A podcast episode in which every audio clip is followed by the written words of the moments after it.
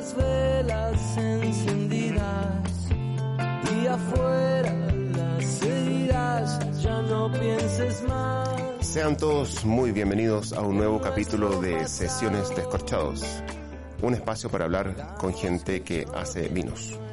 copas por habernos encontrado y porque puedo mirar el cielo. Escuchan eh, Luz de Día, una bella historia de amor compuesta por los Enanitos Verdes, una banda fundamental, muy famosa en los 80s y 90s en Sudamérica.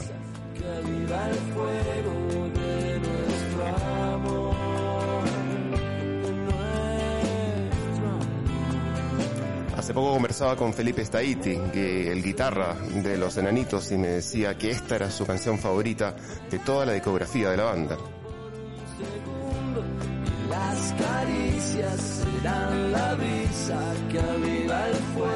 Felipe, además de compositor y de muy buen guitarrista, es un productor de vino, un produ- productor de vino en Mendoza y también en Italia. Y con él vamos a conversar hoy día sobre la vida en general, por cierto, pero también sobre ser productor en Mendoza, sobre ser productor italiano y sobre su, sobre su vida como músico, que aún persiste y que aún está ligada a los enanitos verdes. Con Felipe Staite vamos a conversar, pero primero escuchemos esta bella canción, Luz de Día. Y aunque nuestras vidas son distintas, esta noche todo vale tu piel y mi piel. Ves que se reconocen, es la memoria que hay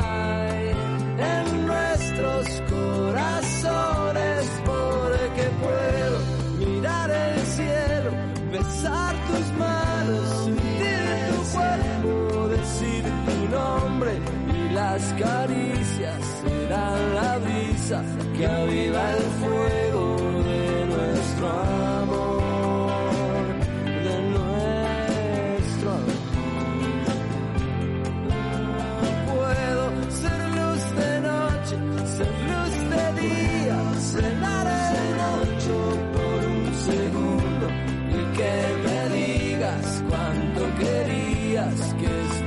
esto pasara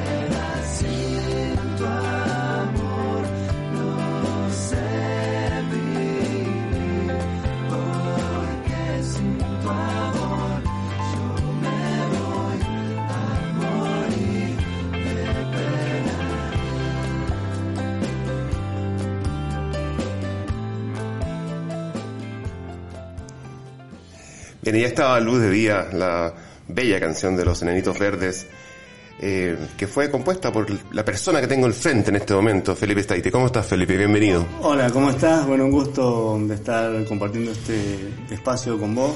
Muchas gracias por la invitación. Bueno, eh, honrados de tenerte, honrados de tenerte. En- hablemos de música primero, ¿te parece? Cuéntanos un poco sobre esta canción. Esta canción la compusiste tú. ¿Cuál es la historia de esta canción? ¿Cuándo fue compuesta? Bueno, fue compuesta en el año 99. Estábamos grabando Néctar y venía en el subte de, de, de Buenos Aires, la línea D, no me acuerdo que va por Corrientes. Y me y empecé a cantarlo en la cabeza, destapa el champán, apagar las luces. Entonces cuando llegué al, a la sala de ensayo, estábamos trabajando con Coti, en ese momento, que era nuestro productor.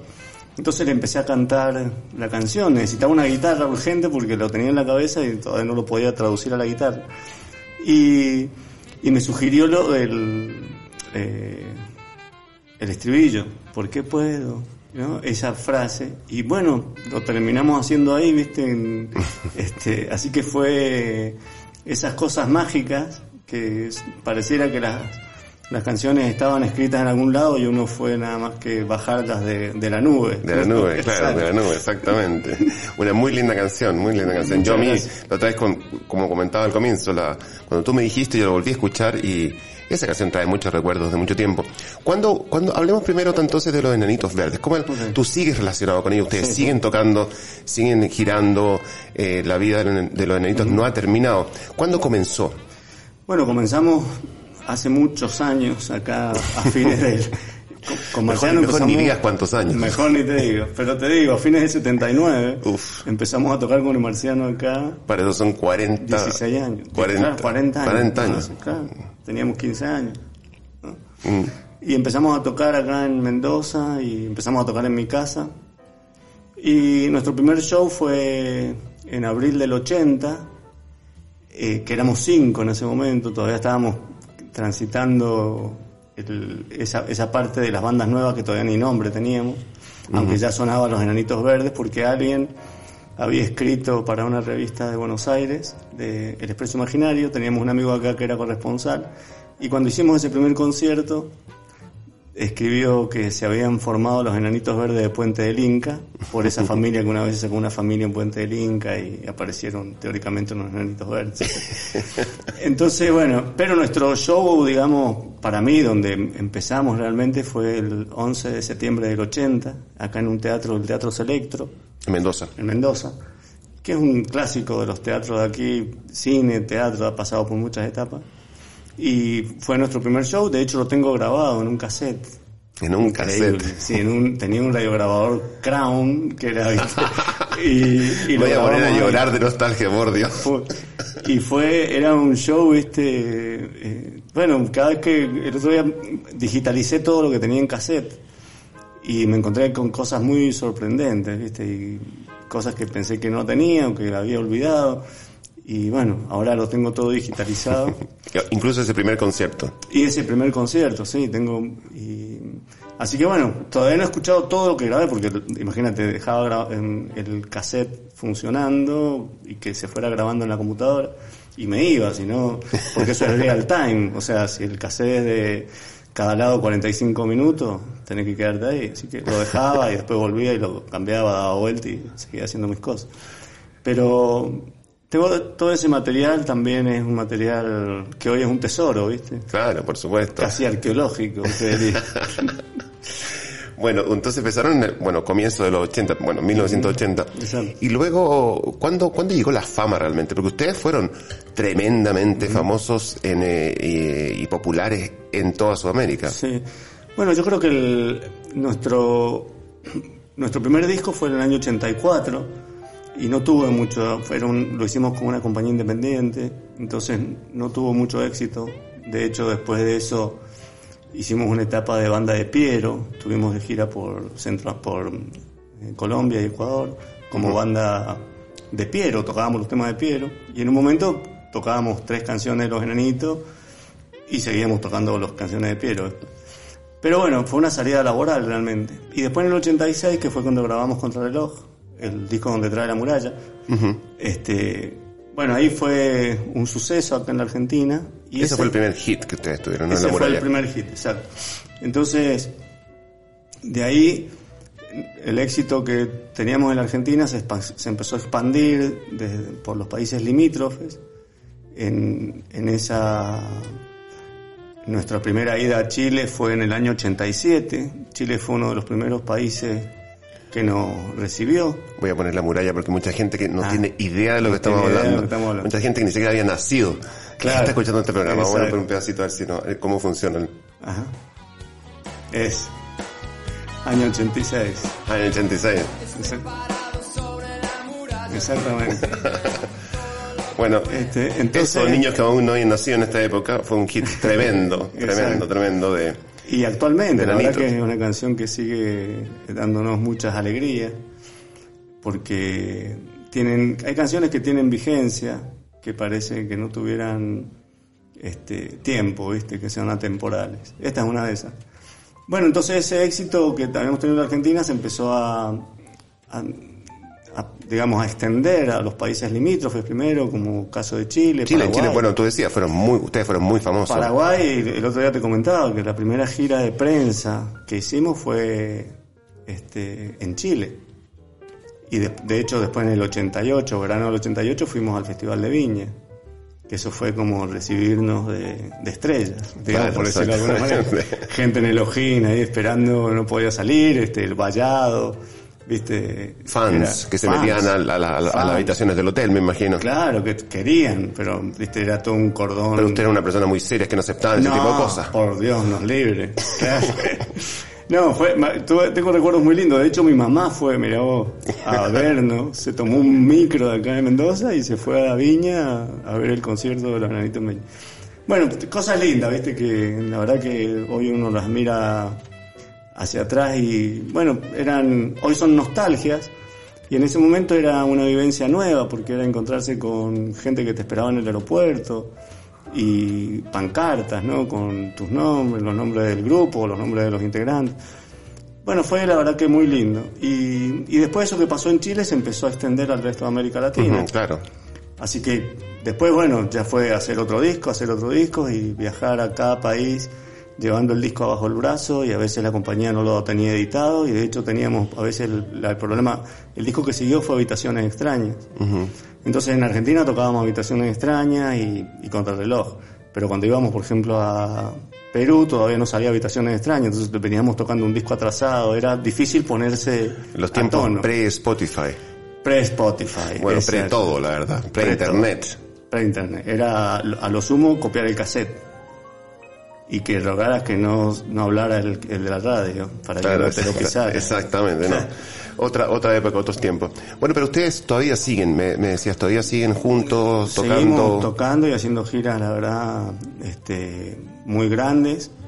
En la última gira que estamos haciendo de Huevos Revueltos con una banda española, Hombre G, que es una gira que nos ha llevado a otra banda, otra banda muy importante también de esa misma época, muy famosa. Exactamente, muy famosa, española.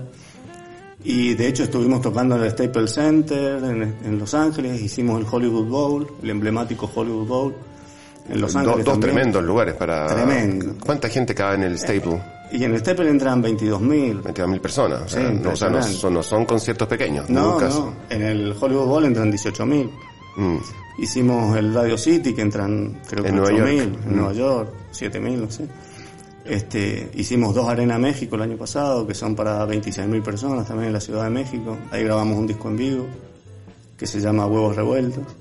Y esa gira nos llevó por también por toda América, nos está llevando de hecho por toda América Latina, todavía no terminamos.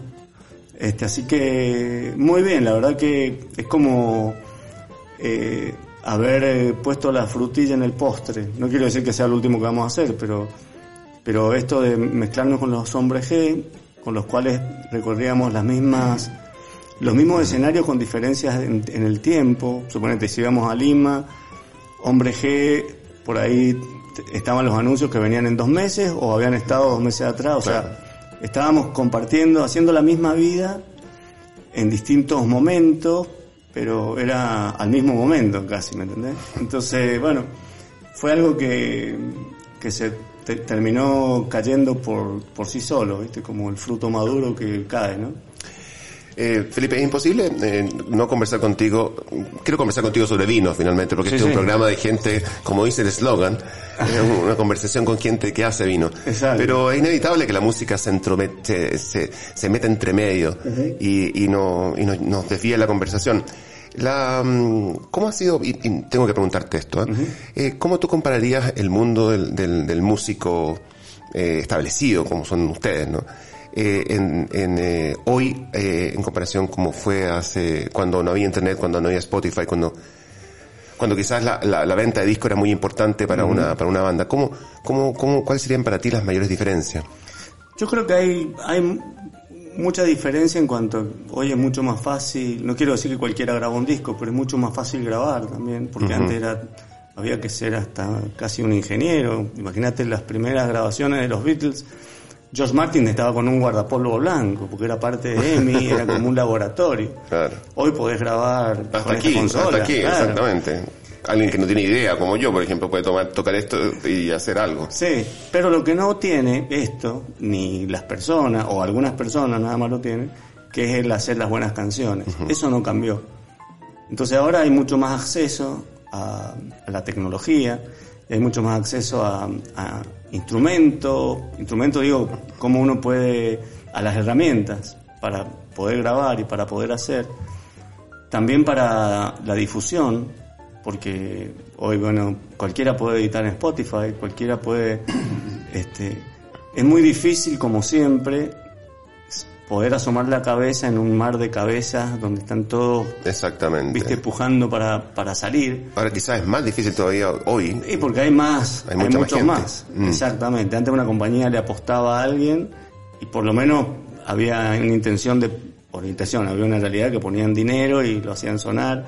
Hoy eso cambió un poco. Las compañías le apuestan a muy pocas cosas. Eh, por ahí el reggaetón o bueno, ot- otra, otro, otro palo, digamos.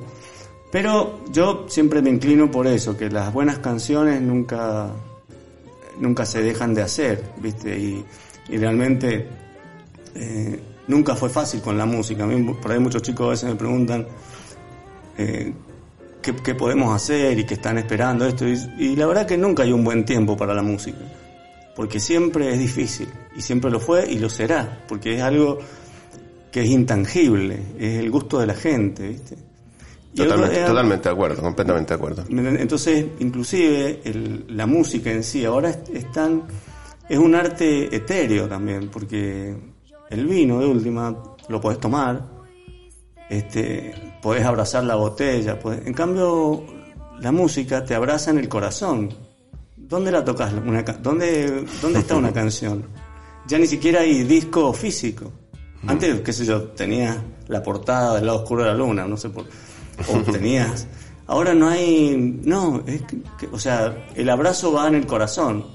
O sea que es mucho más elevado en algún punto, ¿no? Totalmente, totalmente. Bueno, hablando de, buenas canciones, tú elegiste tres canciones. Siempre los invitados eh, al programa, en sesiones, eligen canciones que para ellos son importantes. Tú elegiste tres canciones que son muy lindas.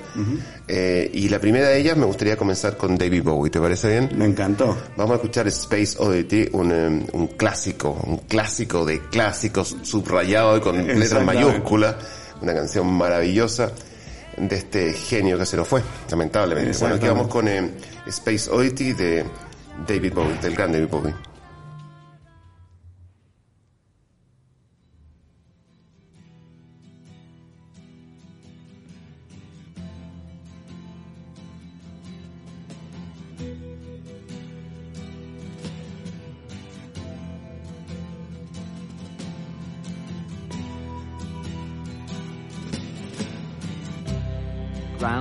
Control to Major Tom. Ground control to Major Tom. Take your protein pills and put your helmet on. Ground control to Major Tom. Seven, commencing countdown engines on. Three, two, check ignition and may God's love be with you.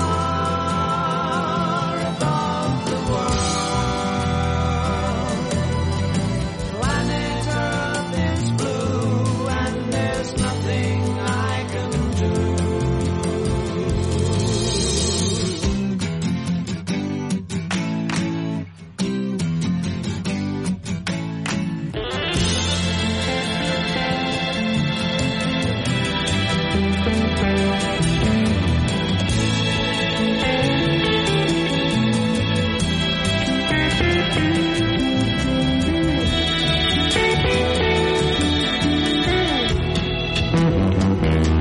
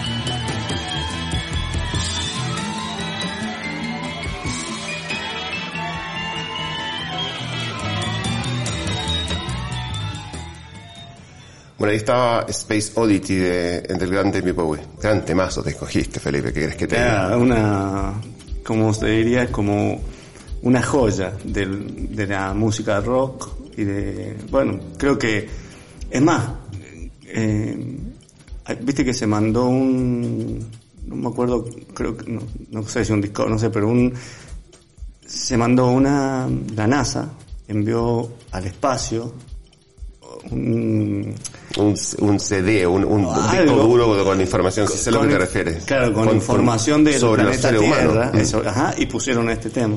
Buenísimo, buenísimo, impresionante, buenísimo.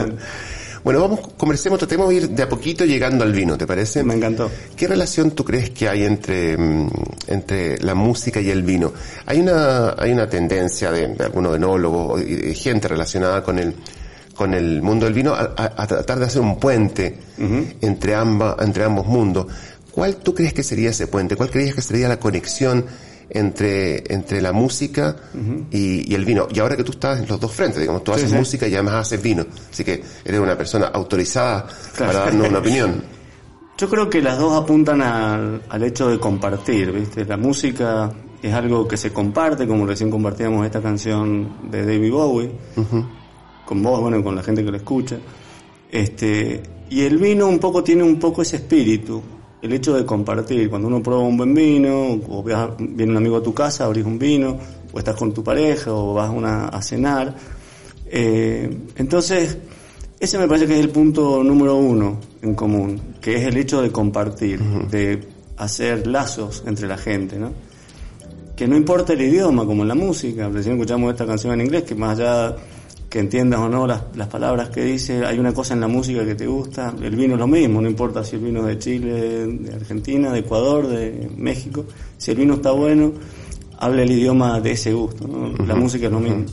Entonces me parece que el, eh, partiendo de ahí encuentro muchos este, puntos en común, porque también es una... eh, hay una cuestión en donde participa el gusto de uno, hay, digamos, y la situación. Yo tengo recuerdos muy hermosos de vinos por ahí no tan buenos, pero que el momento en sí Ujú. fue fantástico. Claro, Y claro, obvio. Mm. Lo, al vino lo jerarquiza. La música es lo mismo. Hay veces que está... Una canción te lleva a un lugar.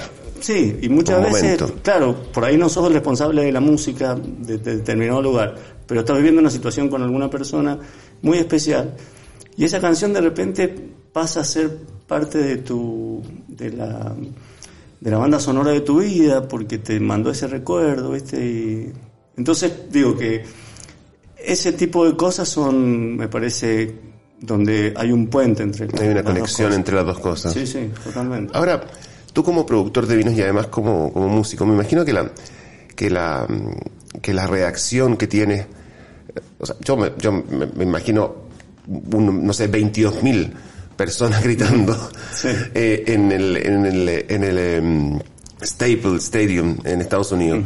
Eh, enanito verde, enanito verde. Me imagino que eso es una cosa impresionante, es como que meter un gol en la final de... Sí, de no sé en qué, el Maracaná. del Maracaná, exactamente. Hay algo, eh, y me imagino que es, perdón, yo me imagino que, además que eso es incomparable, pero hay algo en el, en, en- en el hecho de ser productor de vinos que a ti te ha acercado a esa, a esa euforia, o hay algo que se pueda comparar en el hecho de ser productor con, eh, con ese, con ese momento de álgido, ¿no? En la vida de cualquier persona, ¿no? Meter un gol que te, que te, que te da ovación en 22 mil Claro. personas. Yo creo que el- lo de la ovación, claro, es muy importante porque, pero tampoco es algo que se da un día para otro. No es que un día estabas tocando en, acá en la esquina en un bar y al otro día estás en el Staples Center con 22.000 personas cantando tus canciones. Hay una cuestión de, de preparación, entre comillas, Claro. como que, viste, la cuesta uno la va subiendo. Entonces, las cosas este, van llegando. Eh, por supuesto que uno cierra los ojos y está en el Staples Center es algo fantástico. y en el vino, por ahí no, no es tan directo, pero yo cuando recibo de distintos lugares, donde los lugares están colocados los vinos que estamos haciendo, como Alemania o en Estados Unidos, y me mandan una foto con el vino brindando, es, no te digo que es lo mismo, pero es una alegría interior eh, que te, te da un poco esa euforia, ¿viste? Decir, qué bueno, por la otra vez que, que siempre cuento esto, que fui a cenar al Chinatown y yo sé Nueva York. en Nueva York, iba con un primo mío y me dice, vamos a comprar el vino porque ahí al restaurante donde vamos podemos llevar el vino. Fuimos a un liquor store del Chinatown y mi primo pregunta, ¿los vinos argentinos? Yo ni por la cabeza se me pasaba, sabía que mis vinos estaban en Nueva York y todo, pero, ¿viste? Vamos a la fila de los vinos argentinos y ahí habían dos hileras de euforia, ¿viste? Del, De de los vinos. Claro.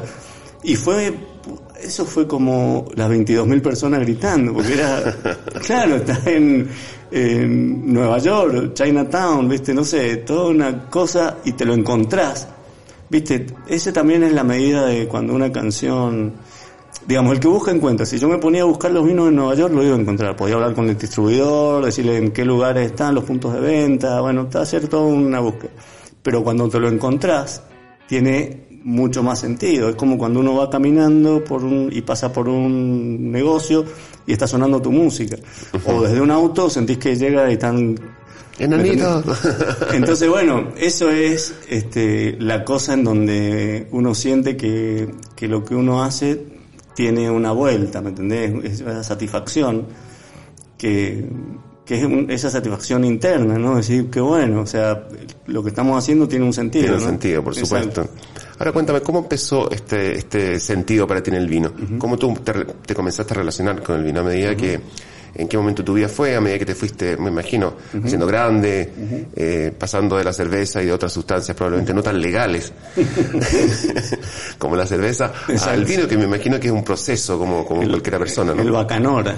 ¿Sabes lo que es el bacanora? No, ¿qué es? Una bebida del norte de México, prohibida. Ahora creo que lo han, pero es como un destilado peor que el tequila, con mucho alcohol, lo habían prohibido.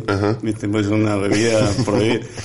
Este, bueno, yo como buen mendocino, sabes que todos los mendocinos tienen una relación con el vino estrecha, Claro. en el sentido de que en, en toda nuestra historia de vida, el vino siempre ha estado presente en la mesa. Yo me acuerdo cuando era chico, en la mesa siempre había un vino. No se hablaba de, de varietales, no se hablaba de, de, de Malbec, era el vino. O sea, y como buen mendocino, siempre el vino fue una moneda corriente. Hasta en una época tuvimos una, una finca que se llamaba La Ponderosa, La ponderosa. como la de Bonanza. Claro, claro. La vieja una, serie Bonanza. una serie de, de es como en los años 60 de los probablemente. 60, claro.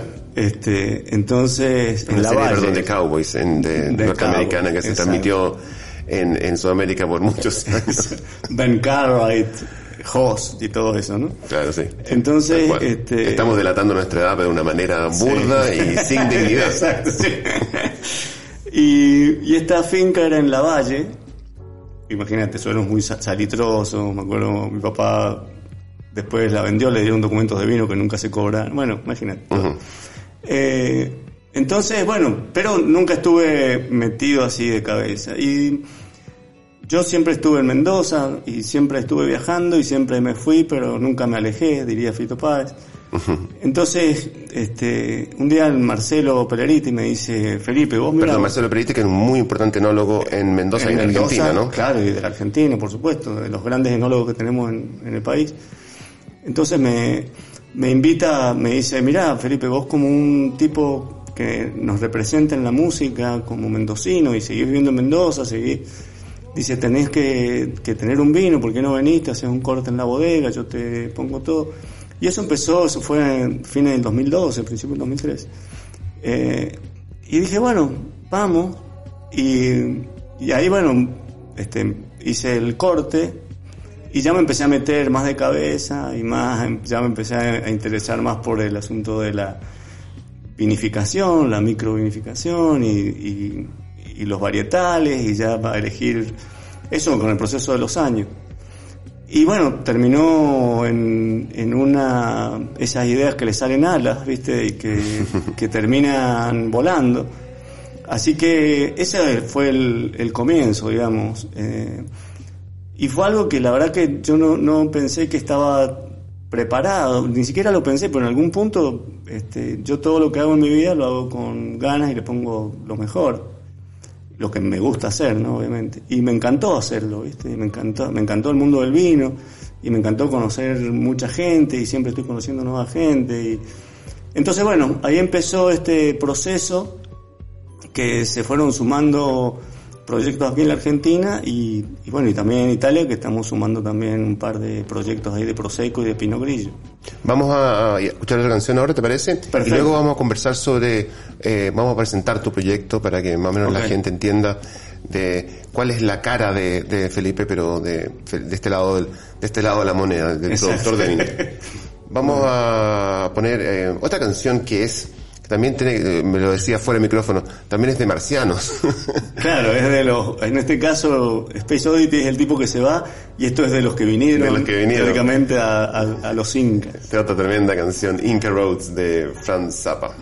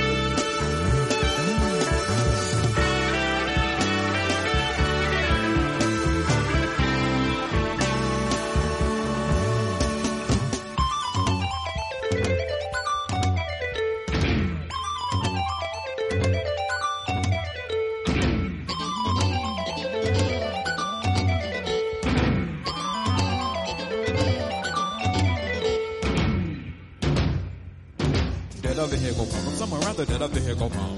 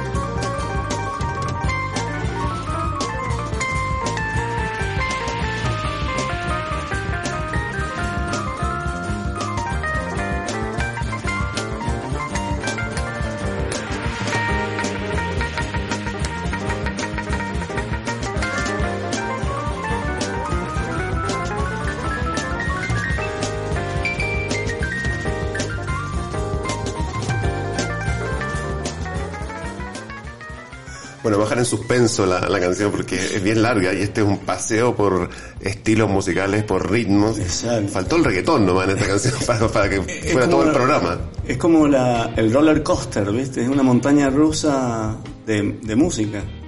Es impresionante. No, impresionante, ¿no? Impresionante. No, no se puede creer. Una muy buena canción. Esa era Inca Roads de, del gran Frank Zappa. Bien, eh, partamos con tu proyecto. Cuéntanos un poquito de qué se trata. Eh, Yo algo anuncié, es en Mendoza, pero también es en Italia, gracias a, a tu hijo que vive allá. Cuéntanos un poquito. Bueno, el, el proyecto empezó obviamente acá en Mendoza con Felipe Staiti Wines, con este Malbec que se llama Euforia. Justamente recién hablábamos de la euforia, por eso el nombre también del vino. La euforia esa de tocar, la euforia. Claro. que es un Malbec netamente del Valle de Uco. El segundo vino, que es un, es un el entry line, digamos, ¿no? El segundo vino es un blend Syrah Malbec Cabernet Franc, en esta oportunidad, que es el Vértigo, que también es otra de las sensaciones que, que me acompañan en la el vida. vértigo del rockstar. El vértigo de- del rock, ¿viste? De, de que no sabes qué va a pasar, las mariposas en el estómago. Qué lindo. Este, entonces, bueno, ese es el vértigo. Y el tercer vino, que es el gama alta, que es el de esa parcela especial de, del Club de los Siete, que se llama Honor, que ese fue, hicimos 2.000 botellas. Este, y que ese vino también es un vino exquisito, Malbec, Cabernet Franc también, este, los dos cofermentados. Eh, ese es la- el proyecto acá en la Argentina. tres ¿no? vinos. Esos ¿Y en tres Italia? vinos. Y en Italia, mi hijo vive en la zona del Véneto, en Montebelluna, en Treviso, muy cerquita del Véneto. Entonces, como estos vinos los estamos exportando a Estados Unidos, a Europa también, dijimos sumarle una, un prosecco, ¿no? Un prosecco DOC, denominazione originale controlata. este, eh, así que bueno, este, rentamos ahí una parcela de, de DOC, viste que aparte está todo tan controlado en Italia, viste, claro, claro. impresionante No se puede hacer nada de lo que se saca. no se puede, claro. Entonces, este, bueno, ahí hicimos y, y lo embotollamos en una bodega, en Bedova se llama. Eh, y ahí hacemos el proceso, todo mi hijo el que está metido en eso. Y ahora le sumamos también un Pinot Grillo, que es un vino este, muy suave, liviano, este, y un clásico italiano de la Venecia, ¿no? Que no, que no hay mucho tampoco en Argentina. Hay, hay algunos productores, ¿eh? pero, pero Hay no, productores, pero sí. no es lo mismo. No es lo mismo. Acá es un poco más fuerte, más. El otro es muy liviano, el Pinot Grillo es como, por lo menos el, que son así de Venecia, y, y lo estamos exportando a Estados Unidos. Entonces, en este momento tenemos un- una cartera de cinco vinos, ¿viste? Que, que uno es espumante. Y bueno, sí que una historia linda porque es un proyecto familiar, ya te diría, en donde le estamos poniendo todo el corazón y todo el empeño. Y también mi- mis abuelos eran de Italia, mis abuelos paternos, mi abuela y mi abuelo eran de Sicilia. Entonces ahora el hecho que mi hijo ya esté viviendo hace cinco años en Italia, es como el camino de mi abuelo al revés en un punto. ¿no? Entonces ahí le, le encontramos el sentido a, a llamarle al Prosecco Familia State en honor a esa familia que emigró y formó la familia en Ita- acá en Argentina. En Mendoza. Y esa parte que está volviendo ahora a Italia y haciendo la- eh, un poco la historia de su vida y de su familia ya en Italia, de vuelta. El otro día yo probé tus vinos eh, en, eh, en el, en el- en el contexto de la guía de escorchados que estamos haciendo precisamente por estos días en, en Mendoza. Y, eh, y el estilo es bien especial, es un estilo que quizás ahora ya no está tan, a mí no me gusta usar la palabra moda, pero que ya no está tan en el tapete, en la, en la primera página, en la primera, en la portada del vino argentino, como si lo estuvo Exacto. hace un tiempo atrás. Eh, es un estilo más maduro, un- con quizás con una madera más pronunciada eh, y con, con cuerpo. Eh, tú me decías y una- algo, algo que me, me- me gustó mucho, es el estilo de vinos que a ti te gusta, que tú te gusta tomar.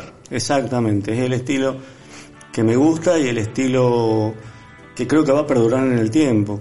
Este, en eso tengo a veces una dualidad, porque digo, este es un vino para guardar. Pero a la vez digo, guardar, esperar que hay que tomarlo ahora.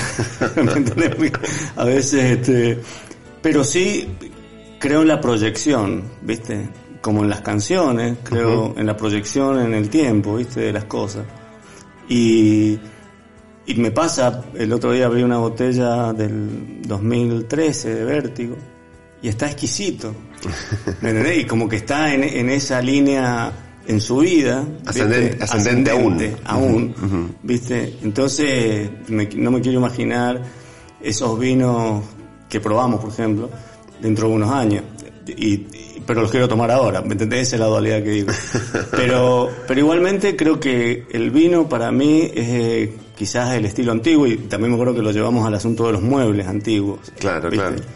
El mueble antiguo tiene un estilo y una cosa, viste, clásica, que ante eso los demás pueden ser tendencias, pueden ser moda, o pueden ser momentos, y lo demás, qué sé yo, es como más firme, por lo menos así me suena a mí en mi interior y en mi paladar, viste.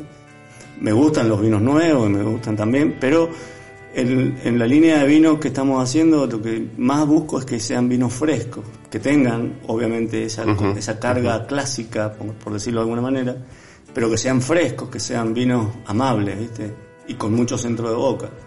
Claro, sí. Tú lo, tú lo has- hiciste una comparación que a mí me gustó mucho y que lo voy a repetir con ¿Cómo un no? copyright para ti, por supuesto. No, por favor. Tú hablabas de que comparando tu estilo de vinos más clásico o como sea, además tampoco es un estilo muy antiguo, pero bueno, Claro. pero un estilo que, que- que estuvo en su momento de gloria hace muy poco tiempo, ah, hace muy pocos años en, en Argentina, comparándolo con lo nuevo que, que ahora está, está de moda, que son vinos de más, mayor acidez quizás, con la ma- más ligero, otro, otro concepto. Otro concepto. Tú decías, ¿qué pasaría si, que no te imaginabas si Iron Maiden, por, Claro. por ejemplo, se pusiera a tocar reggaetón, digamos, Claro, porque es la tendencia de hoy. porque es la tendencia de hoy. No, al contrario, sería hasta una desilusión. Tenés lo de la tendencia de hoy, pero si querés a Maiden, ahí está. ¿Me entendés? O sea, que de hecho lo voy a ver el 14 en- en- de, de septiembre. Pero eh, me parece que eso es también este, una identidad, ¿viste? Y, y no, no es acomodativo a los tiempos, sino que es la identidad de uno y bueno, ya sabes lo que vas a encontrar. Mm. Eh, A mí me parece muy bien. Yo, yo personalmente prefiero este estilo más ligero, más Claro. de mayor acidez, pero, pero en el vino hay una cosa muy linda que es la diversidad. O sea, Exacto. no me gustaría que todo fuera ligero, eh, ácido y, piletero tampoco. Yo creo que está Exacto. bueno que existan estos dos.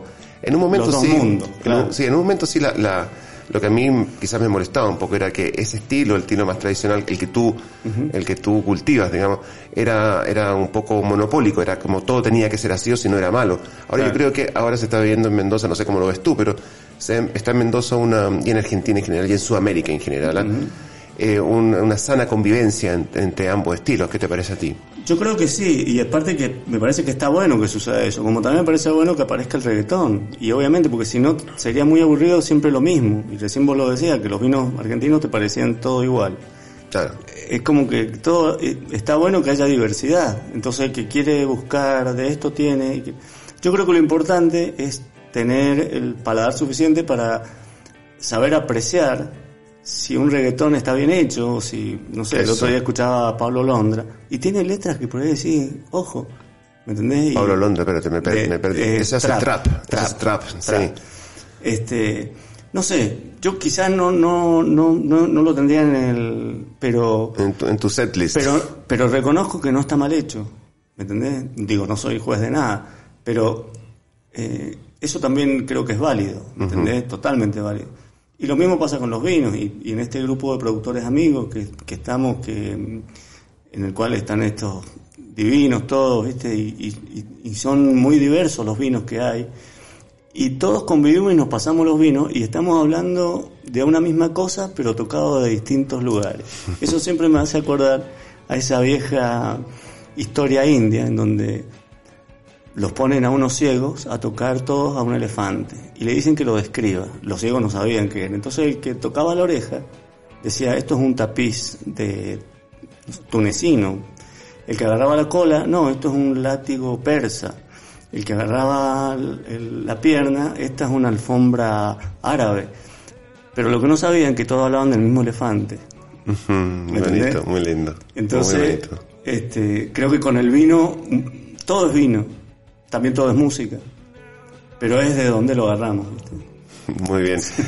Bueno, Felipe, con esa, con esa pequeña eh, metáfora de la vida, eh, vamos a dejar hasta acá. Te agradezco mucho que hayas venido. Ha sido un placer Muchas conversar gracias. contigo. Además, yo, yo tengo que reconocer que en sus tiempos a mí me gustaban los negritos verdes. Pero mucho. muy bien.